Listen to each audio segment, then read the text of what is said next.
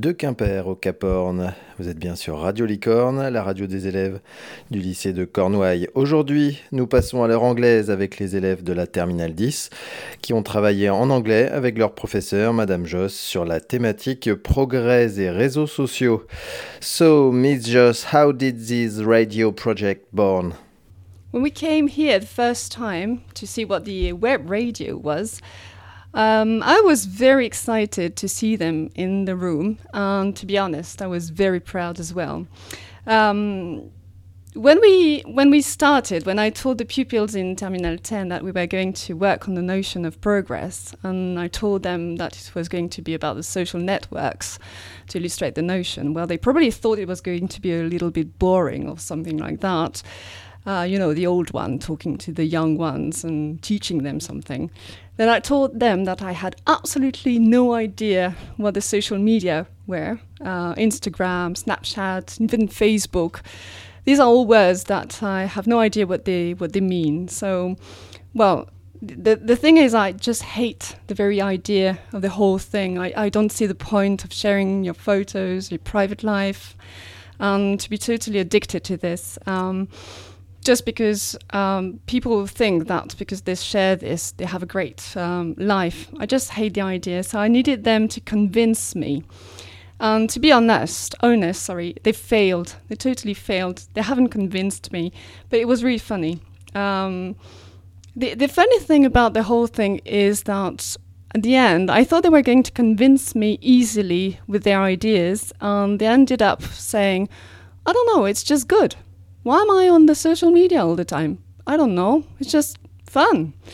And I said, well, you have to convince me with other ideas than that. And in the end, I had to give them some articles about, well, for example, we saw an article about Trump uh, using Twitter, and that was negative aspects to, well, I think. And then we were in the middle of the stories about Weinstein and um, hashtag Me Too. So I learned what Twitter was really. And it was great because it was convincing, and we had some discussions about the rights of women too, and uh, how freely women can talk on the social media, how freely they feel today, because it's not um, like you need to be famous to talk anymore. So things are changing. And in the end, I started to, um, well, just to say at the beginning of my sentences, thanks to social media. And that was a first for me too. So I really enjoyed discussing with them. Uh, with my 20th century vocabulary and then 21st phrases, and didn't even have a clue what they meant.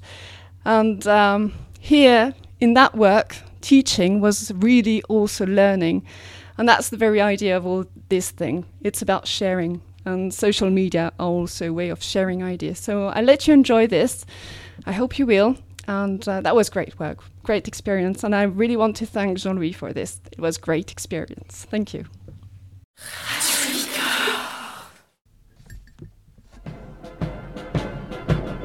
You're in front of Buckingham Palace in London.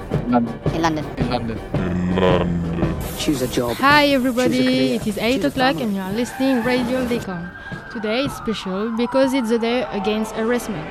This is why this morning we have three guests who are going to speak about social networks and their progress over the last years. Indeed, social networks like Facebook, Snapchat, Instagram, or Twitter are used by people between 18 and uh, 30 years old. First of all, I'm going to present you our three guests Mr. Mulek. Hello. Who is the boss of big restaurant in New York, Mr. Scottet. Hello. He's the father of a teenage girl, and Lauren. Hello. A student in therapist. Let's remind that social networks are a community of internet users who exchange some ideas, information, and photos. These members create some groups with their family, friends, colleagues, or for some, someone with their customers. Welcome. Can you introduce yourself and explain me why you are where ex exactly? So I'm Lou, I'm 40 and, I'm, and I am married to Emily. I have two children, David, my son, who is 15 years old, and my daughter, Anna, who is 17 years old.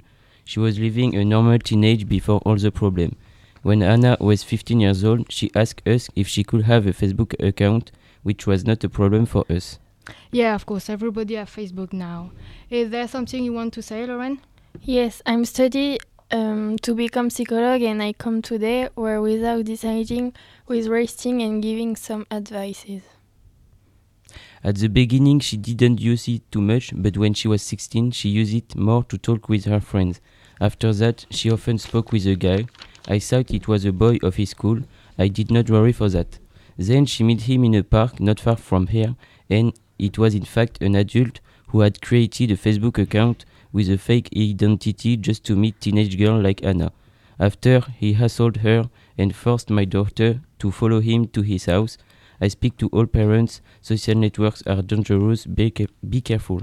That's horrible. But how did you know? Anna was often sad. I knew there was a problem, but she did not want to talk about it. Then one day she decided to tell me what was wrong. It was too hard for her to keep that only for her.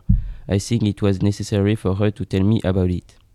I understand, but the balance sheet of the impact of the social network on the society is rather shared. Some people think this, that social network is a very bad thing for our world, but some people think that social network is a very good thing because you can make new friends, meet people, share things. But yet you agreed that she joins in Facebook, despite all negative aspects. I wasn't really conscious of any risk. All his friends have a Facebook account. I did not think about the negative side of social network. I saw only the practical side. I did not imagine doing something stupid. I repeat, be vigilant about social network. There can be serious consequences.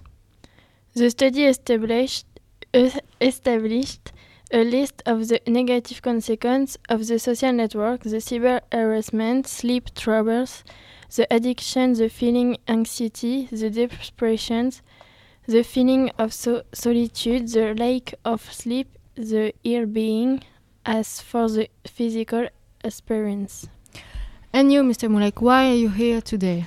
I'm here to testimony about the benefit of the social network in my restaurant. Today uh, I'm the boss uh, of the great restaurant uh, in New York, but uh, that was not always the case. The only way me to advertise my business and play a role in my success. For me, uh, they are really revolution- rev- revolutionary invention because uh, it's a real asset for my private life and professional. About your private life and professional? Why? In the professional life, uh, they make it possible to make company uh, know using advertising. They uh, they attract customer to came into the restaurant, which greatly improves the turnover. They also keep uh, customer informed of the new uh, offer, search the price cut, new product available, and also to see the positive of the negative review of customer to change the negative point. I have a maximum of customer. Yes, of course, the social uh, purpose of the network in the company is to strengthen strengthen uh, the customer relationships and to and to generate new open opportunities. You are teaching me so much.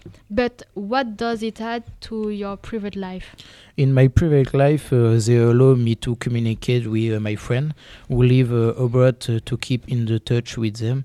I can be constantly uh, aware of the latest information uh, happening in the world, and I also uh, fasted photo and the social network to share uh, unique moments and share emotions. Would you advise social network to anyone?